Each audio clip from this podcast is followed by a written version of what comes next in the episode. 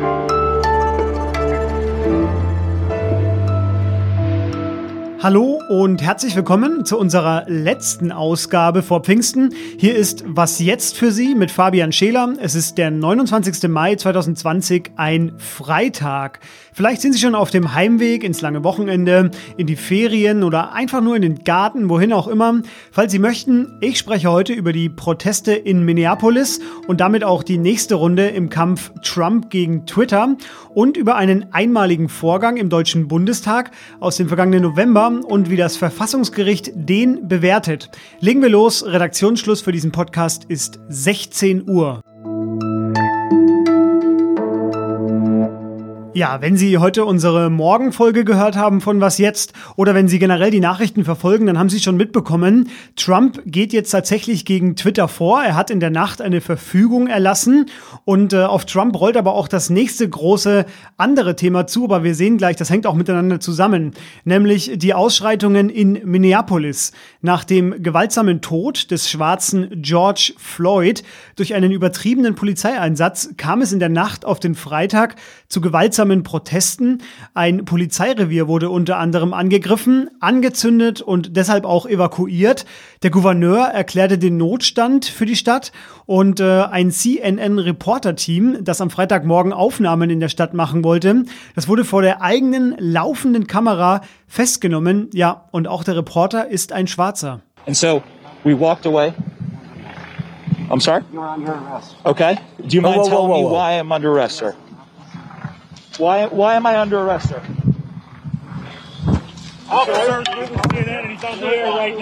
Mittlerweile ist das Kamerateam wieder freigelassen worden, aber die Stimmung in Minneapolis und das Belegen dieser Aufnahmen von heute Morgen, die ist ziemlich aufgeheizt. Währenddessen ging auf Twitter, wo sonst, äh, der Kampf um die Deutungshoheit dieser Ereignisse weiter. Donald Trump beschimpfte die Demonstranten in Minneapolis als Schläger, die das Andenken an George Floyd entehren. Und dann schrieb er noch den Satz, wenn das Plündern beginnt, startet das Schießen. War das jetzt ein Aufruf zu Gewalt? Ja, so ähnlich sah das jedenfalls Twitter und versah diesen Tweet des US-Präsidenten erneut mit einem Hinweis. Der Tweet verstoße gegen die Twitter-Regeln zur Gewaltverherrlichung. Weil das aber nicht unwichtig ist, was der US-Präsident zu diesem Thema sagt, bleibt der Tweet stehen und wird nicht gelöscht. Ja, das ist nun das zweite Mal, dass Twitter innerhalb weniger Tage so auf einen Tweet des US-Präsidenten reagiert. Wir haben es ja in der Morgensendung heute besprochen. Am Anfang der Woche hatte das soziale Netzwerk einen von Trumps Tweets zur Briefwahl mit einem Faktencheck unterlegt. Wie frisch sind Ihre Erinnerungen an den 13. November des vergangenen Jahres? Meine eher geht so, ehrlich gesagt, habe ich gar keine Erinnerungen daran. Aber heute kam der Tag wieder auf, auch in meinem Gedächtnis, denn da passierte Einmaliges in der Bundestagsgeschichte. Ein Vorsitzender eines Bundestagsausschusses wurde von den Mitgliedern eben jenes Ausschusses abgewählt. Es geht um Stefan Brandner von der AfD und den hielten die Mitglieder des Rechtsausschusses wegen seiner Eklats für nicht mehr tragbar. Zum Beispiel schrieb er kurz vor der Abwahl, als Udo Lindenberg das Bundesverdienstkreuz erhielt, das sei sein Judaslohn. Und äh, auch auf den klar antisemitisch geplanten Anschlag in Halle hatte er, ich sage mal vorsichtig, beschämend reagiert. Er wurde deshalb abgewählt und dagegen ging die AfD-Fraktion mit einem Eilantrag vor dem Bundesverfassungsgericht vor. Sie wollten und wollen Brandner zurück auf den Vorsitz des Rechtsausschusses. Das Bundesverfassungsgericht sagte heute aber, nö. Es sagte aber genauer, Nö, wir gucken jetzt aber mal richtig hin, denn im Eilverfahren prüfen die Richter und Richterinnen das noch nicht so richtig vertieft. Da geht es einfach ausgedrückt nur darum, ob dem Kläger, in dem Fall der AfD-Fraktion, bis zur eigentlichen Entscheidung Nachteile entstehen. Und da die AfD-Fraktion als Klägerin einen Nachfolger für Brandner hätte ernennen können und damit ihre angebliche Benachteiligung selbst hätte verringern können, was sie aber bisher nicht getan hat, lehnte das Gericht den Antrag ab. Brandner selbst, der wertete das heute an seinem 54. Geburtstag wie einen Sieg. In der Hauptsache sei der Ausgang offen. Mehr war nicht zu erwarten, schrieb er selbst. Die CDU hingegen sah sich bestätigt, dass Brandner nicht geeignet für das Amt sei und das Verfassungsgericht wird nun im sogenannten Hauptsacheverfahren prüfen, ob die Abwahl verfassungsgemäß war oder eben nicht. Sonnig wie noch nie, zu trocken, zu warm. So fasst der deutsche Wetterdienst den Frühling 2020, den Corona-Frühling, in seiner ersten Auswertung zusammen. 1,5 Grad war es im Schnitt wärmer als in der Referenzzeit zwischen 1961 und 1990. März und April waren mild bis warm. Erst der Mai wurde ein bisschen kühler. Und wenn Sie viel Regen gesehen haben, Glückwunsch. Wann haben Sie denn Ihre Dusche eigentlich mal verlassen? Das Frühjahr wird als eines der niederschlagärmsten in die Geschichte eingehen. Es ist unter den Top 6 oder Flop 6, wenn man so möchte. Und äh, auch die Sonnenstunden, die werden als Rekord in Erinnerung bleiben. Zusammen mit dem Frühjahr 2011 war 2020 das sonnenreichste Frühjahr seit Messbeginn. Bei aller berechtigter Sorge um den Klimawandel, es ist ja nicht alles schlecht daran.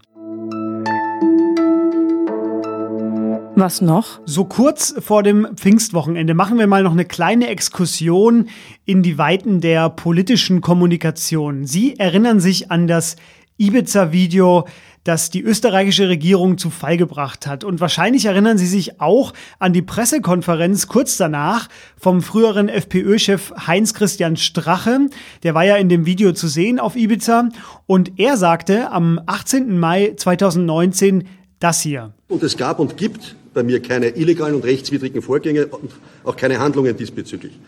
Und so verlange ich natürlich auch die Herausgabe des gesamten rechtswidrig erstellten Videomaterials, welche letztlich auch belegen wird, und nicht nur die ausgewählten Ausschnitte, dass das auch genau so dort stattgefunden hat. So, jetzt ist ja in der Zwischenzeit einiges passiert. Strache ist zurückgetreten, es gab Neuwahlen, eine neue Regierung und äh, vielleicht verschwimmen in einem Jahr ja auch so ein bisschen die eigenen Erinnerungen äh, an das, was man gesagt hat. Das passiert uns, glaube ich, allen mal. Und jetzt rückt er aber wieder in die Öffentlichkeit, also Strache, denn in der kommenden Woche startet der Ibiza-Untersuchungsausschuss in Österreich und alle Parteien in Österreich fordern, dass dort das ganze Video, also die kompletten sieben Stunden, gezeigt werden. Und wir hören nochmal Strache von damals, also aus dem letzten Jahr. Da hatte er ja, wie wir gerade schon gehört haben, auch eine Meinung zu, oder? Und so verlange ich natürlich auch die Herausgabe des gesamten rechtswidrig erstellten Videomaterials. So, und jetzt hören wir mal äh, Heinz-Christian Strache gestern, so kurz vor dem Untersuchungsausschuss. Wenn dann gefragt wird, naja, äh, soll das Video veröffentlicht werden? Nein, also das Video soll nicht veröffentlicht werden. Ach was.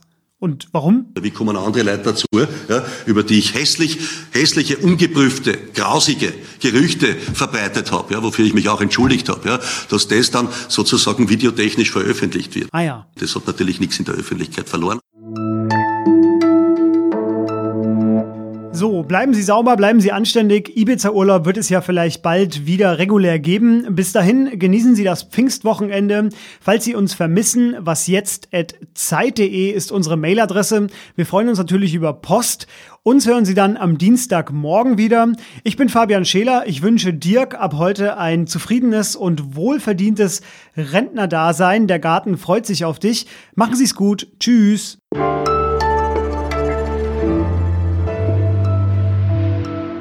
Ja, es war eine besoffene Geschichte und ich war in einer intimen Atmosphäre verleitet, auch unreflektiert und mit lockerer Zunge über alles und jedes zu polemisieren.